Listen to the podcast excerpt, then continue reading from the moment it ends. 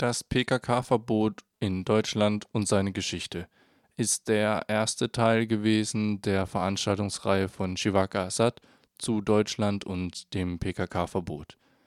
Am 12. November begann die Reihe mit Veranstaltungen erstmalig mit der Referentin Nilüfer Kok, kurdische Politikerin und ehemalige Co-Vorsitzende des KNK Kurdistan Nationalkongresses. Shivaka Assad spricht mit der Nahost-Expertin über die Hintergründe, die Geschichte und die Auswirkungen des PKK-Verbots in Deutschland, denn sie erlebte den Zeitpunkt des Verbotserlasses 1993 als Aktivistin in Deutschland hautnah mit. Ähm, ganz, äh, ganz äh, kurz kann ich ähm, daran erinnern, dass die 90er äh, eigentlich der Beginn einer kurdischen Renaissance ist, äh, also eine, eine Zeit, in der Kurden nach jahrhundertelanger Kolonialisierung Unterdrückung äh, durch die äh, PKK zu ihrem Selbstfinden, das kurdische Nationalbewusstsein steigt. das bis zu den Atomen gespaltene Volk findet zum ersten Mal zusammen. Also bis vor den 90ern war es unmöglich, dass Kurden sunnitische Ausrichtung mit Kurden alawitischer Ausrichtung oder jesidische Ausrichtung zusammenarbeiteten oder geschweige denn Kontakte zueinander hatten. So auch war es unmöglich äh, oder kaum vorstellbar, dass Frauen und Männer zusammen für eine gemeinsame Sache auf die Straßen gehen. Äh, diese kurdische Renaissance, äh, die in den 90ern begonnen hat, wir nennen das die, die Zeit der Seldans, der kurdischen Aufstände. Da zum ersten Mal ähm, erfährt die kurdische, ähm, das kurdische Volk die Vielfalt seiner Kultur, seiner Sprachen, die verschiedenen Ortschaften Kurdistans, Kurdistan in seinem Reichtum.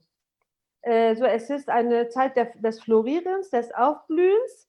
Äh, Farben Rot, Gelb, Grün spielen eine ganz große Rolle. Frauen stricken andauernd Pullis äh, für rot-grün, rot-grün-gelbe Farben. Die Türkei hat dann in Diyarbakir äh, die, die, Verkehr, die, die, die Farben der Verkehrsampel geändert. Sie hatten anstelle von grün blau eingesetzt, weil das waren kurdische Nationalfarben und die waren überall zu sehen in Kurdistan äh, es ist das erste Mal, dass sich ein Volk äh, mit neuem Bewusstsein, mit moderner, mit moderner Gesinnung äh, auf die Straßen geht für das Recht der, der, der Selbstbestimmung. Als die Referentin Delegierte aus Deutschland auf einer Reise in die Türkei begleitete, wurde sie festgenommen und gefoltert. Zu Hause angekommen, hörten jedoch Repression und Angst nicht auf. Ja, ich war damals äh, Studentin an der Uni Bremen mhm. und war im AStA aktiv. Wir hatten eine Kurdistan AG. Äh, mhm. Für mich war diese Zeit äh, persönlich eine sehr schreckliche Zeit gewesen. Ich bin äh, Ende September hatte ich eine Menschenrechtsdelegation nach Kurdistan begleitet in die Region Schirnak, ähm, Yüksekova und die Region und wurde da auch festgenommen von türkischen Spezialeinheiten und habe da eine Woche lang permanente Folter erfahren müssen. Ähm, eigentlich sollte ich, so, wollten sie mich verschwinden lassen. Darum ging es um andere Delegation einzuschüchtern, damit niemand in die Türkei kommt, weil die Delegation, die ich mal als Dolmetscherin begleitet habe, dann nach ihrer Reise immer Öffentlichkeitsarbeit gemacht haben, Berichte verfasst haben über die türkische Repression gegen die Kurden. Ähm, ja, durch, durch, durch, durch, immense Proteste von meiner Uni und auch von der Bundesregierung äh, hatte ich äh, das Glück, nicht zu den 17.500 Verschwundenen zu gehören. Äh, als ich dann von der Folter zurückkam, äh, war die äh, Situation ja auch sehr angespannt. Äh, es gab schon Gerüchte, dass es zu, zu, zu, an, zu, einer neuen Dimension von Repression kommen wird. Äh, aber ich war in einer ganz anderen Welt. Die Stimmen äh, der Folterer und die Stimmen der Gefolterten waren noch in meinem Kopf. Ich war noch damit befasst, äh, diese Gräueltaten, diese Grausamkeit zu verstehen oder zu verarbeiten. Und dann so bin ähm, äh, so anderthalb Monate, zwei Monate dann plötzlich äh, Verbotsverfügung und dann werden alle Vereine geschlossen und man ist dann, ich hatte in der Türkei türkische Spezialeinheiten zu Gesicht bekommen und hier die GSG 9. Äh, es waren ja immer meistens diese GSG und es waren nicht normale Polizisten da. Mhm, schon allein ihre Ausrüstung war, äh, hat Schrecken ausgestrahlt. Und dann habe ich mich gefragt, ja, dort bin ich wegen PKK gefoltert worden und hier äh, eine andere Form der Repression, also strukturelle Gewalt, Einschüchterung durch diese GSG-Strukturen äh, und diese Brutalität, diese verbale Attacken Äh, das war für mich dann irgendwie der Punkt, wo ich gesagt habe, also Politikstudium, vergiss es. Im weiteren Verlauf des Vortrags bewertet sie die Rolle der kurdischen Diaspora in Deutschland und lobt ihr Engagement für die Philosophie der Freiheit, wie sie es nennt. Freunde, die Freunde und Freundinnen, die in dieser schwierigen Zeit uns den, den Hoffnung gegeben hat, wir sind doch nicht allein, einer reicht schon, es müssen nicht mhm. Millionen sein. Genau. solche tolle Menschen hatten wir natürlich auch und ich freue mich, dass sie immer noch äh, mit äh, dem kurdischen Volk durch dick und dünn gehen. Äh, das war also eine ähm, schwierige Zeit, aber ich bin auch stolz auf die kurdische Diaspora in Deutschland, die sich wirklich nicht einschüchtern lassen hat, obwohl sehr viele Geldstrafen bekommen, wie jetzt auch heute. Ne? Das Tragen von Öcalan-Fahnen oder Postern oder von PKK-Fahnen sind ja strafbar, aber dick, durch dick und dünn, äh, ob es Geldbußen sind oder Gefängnisstrafen sind, äh, die Menschen haben sich nicht ergeben. Und das finde ich faszinierend an den Kurden, obwohl sie hier ja Hunger nicht ausgesetzt sind, obwohl sie hier nicht diese körperliche Gewalt erfahren, Folter erfahren, äh, wie in anderen Teilen der Erde oder in der Türkei. Aber dass sie äh, trotz des materiellen Wohlstands, das sie hier auch haben, äh, sich doch für die Philosophie der Freiheit einsetzen, für die Philosophie der Gerechtigkeit einsetzen. Wo in Deutschland über das PKK-Verbot berichtet wird und warum manchmal die Berichterstattung etwas dünn ausfällt, macht der Vortrag im Folgenden deutlich zurück zur Geschichte, zurück zur eigenen Identität, sich selbst zu finden, das hat äh, lange Zeit äh, in Anspruch genommen. Und diesen Prozess äh, den äh, außenstehenden Menschen zu erklären, hm, das war, äh, glaube ich, nicht äh, ausreichend gewesen. vielmehr hm, war, die, war die Aufklärung auf Kurden bezogen. Die kurdische Politik oder Außenpolitik war mehr darauf fokussiert, die türkische Brutalität, äh, zu, der türkischen Brutalität Einhalt zu gebieten. Weil ein Teil der kurdischen Außenpolitik sollte auch dabei helfen, äh, zu verhindern, dass Dörfer zerstört werden, dass Menschen ermordet werden. Also es gab natürlich kleinere Gruppen, äh, die ähm, sich solidarisch aber erklärt haben. Es gab fast in allen Bundesländern damals Kurdistan Solidaritätskomitees, manchmal in mehreren Städten in einem Bundesland. Ähm, die Antifas waren immer dabei, die Autonomen haben die Kurden immer unterstützt, auch äh, manche ähm, feministisch-lesbische Gruppen äh, haben die kurdische Frauenbewegung hier unterstützt. Äh, dieser radikale Flügel der, der Linken war, äh, war, hat immer eine Kontinuität in ihrer solidarischen Haltung gehabt, äh, wenn auch kritisch zum Teil, was ich auch in Ordnung finde. Ähm, die Mittelschicht hat sich immer entsprechend der Machtpolitik geäußert. Das ist so ein Charakter der Mittelschicht. Ähm, damals Anti-PKK und dann 2014, als die PKK die IS äh, angegriffen hat und die Menschheit vor einer Gefahr äh, über den Nahen Osten befreit, dann hat man für die PKK applaudiert. Äh, ich würde sagen, heute ist es natürlich anders und ich bin sehr glücklich, dass eine Wahrheit gewonnen hat eine Wahrheit, dass nämlich die Kurden nicht die Störfaktoren sind, sondern dass die Türkei ist, über Erdogan, personifiziert an, an Erdogan. Und ich bin glücklich, dass viele Menschen zu der Ansicht gekommen sind, ja, die Kurden haben ein Recht auf Selbstbestimmung. Es ist ihr Land. Äh, und die, das, was die fordern, also die, die, die demokratische Autonomie, das heißt äh, äh, Demokratie für Türkei, Autonomie für Kurdistan, äh, und das, äh, das, mm, diese, äh, das Paradigma für alle anderen drei Teile auch. also eine Lösung ohne Veränderung von Grenzen, dass es eine akzeptable Lösung ist.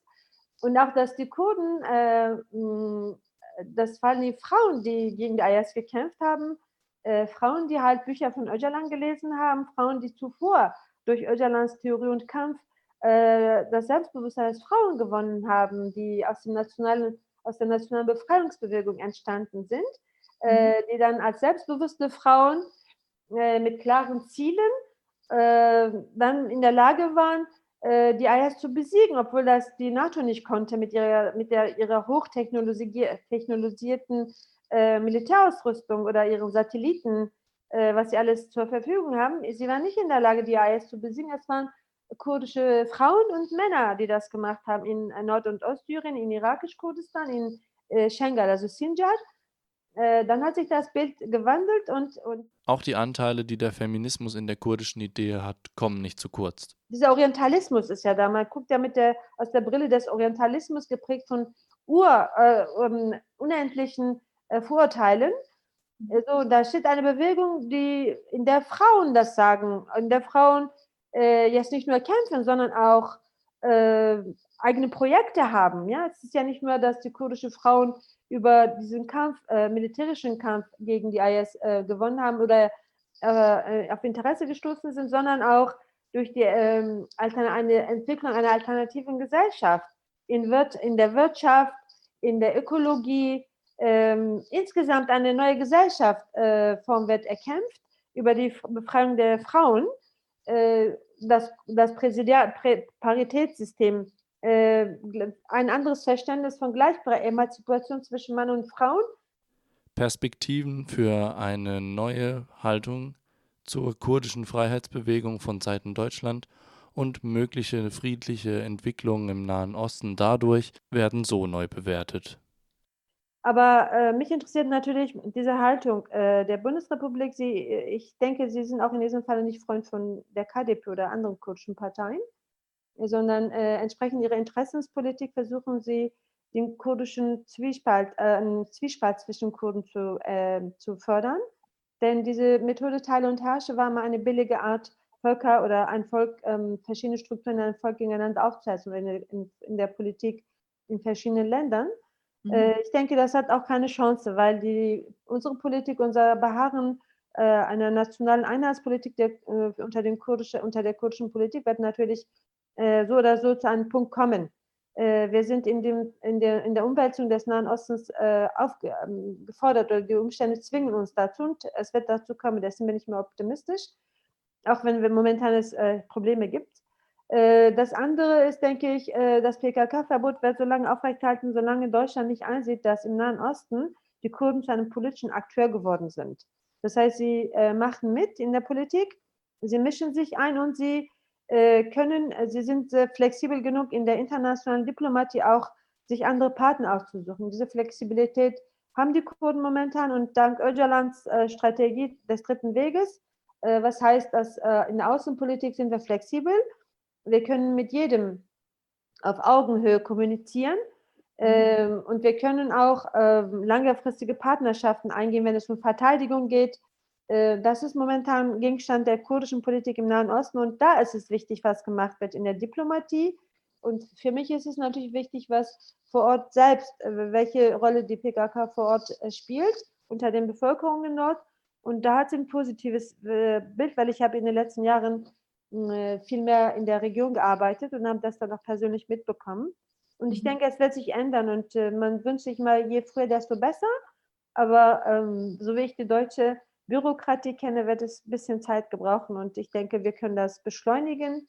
Äh, und das werden wir auch tun, weil mittlerweile sehr viele Menschen in Deutschland auch an diesen Projekten von kooperativen Kommunen, das Paritätssystem, also dieses Co-Vorsitzende System, unser neues Verständnis von Ökologie als um Umweltschutz, Naturschutz, äh, Koexistenz, äh, das zusammen, demokratische Zusammenexistieren von der Vielfalt, äh, das findet alles auch auf, stößt auf großes Interesse in diesem Land. Daher sehe ich positiv in die Zukunft rein, dass äh, das PKK-Verbot aufgehoben werden wird.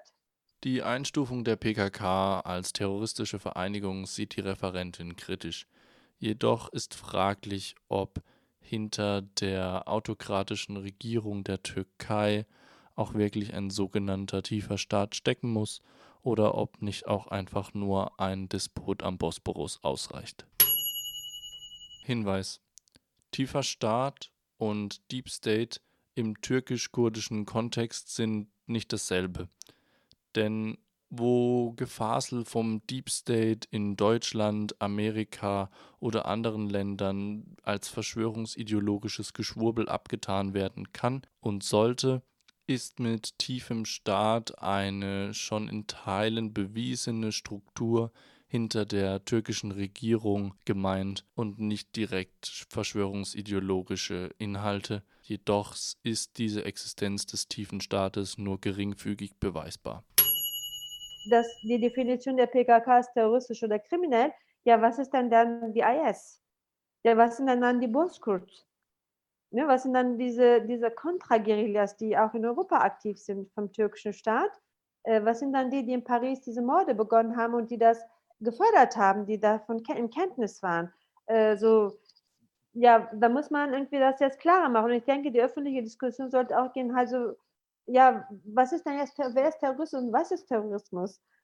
ja, also wenn, wenn man den, die Täter von, äh, von Paris, der, der, der den Lehrer der den Lehrer diese schreckliche Tat angetan hat, der ein Terrorist ist und ein PKK, also wie, wie, will man, wie will man das dann verkaufen in der Öffentlichkeit? Und ich mhm. denke, diese Frage sollte öffentlich gestellt werden. Und das Fazit? Äh, es ist momentan, die Grundlage ist gelegt worden, es wird äh, weiterhin gehen. Äh, auch für Deutschland, äh, denke ich, ähm, ist es wichtig, es endlich mal auch eine friedensfördernde Außenpolitik äh, zu machen. Und zwar jetzt nicht nur über finanzielle Unterstützung, wie sie in anderen Ländern machen, wie in Libyen so, sondern auch im Nahen Osten. Und das spielen die Kurden eine Schlüsselrolle, weil wir sind mit 25 Millionen in der Türkei, mit 15 Millionen in Iran, mit 6 Millionen in Irak, mit 2 Millionen in Syrien. Wir, haben, wir sind Schlüssel, ähm, der Schlüssel zu der Demokratie in dieser Region. Und wenn Deutschland tatsächlich ein Demokrat, also die Bundesrepublik, äh, die Politik äh, der Bundesregierung daran interessiert ist, äh, dann mit uns zusammen. Mhm. Äh, dann hat die Region wirklich eine Chance auf eine friedliche Zukunft.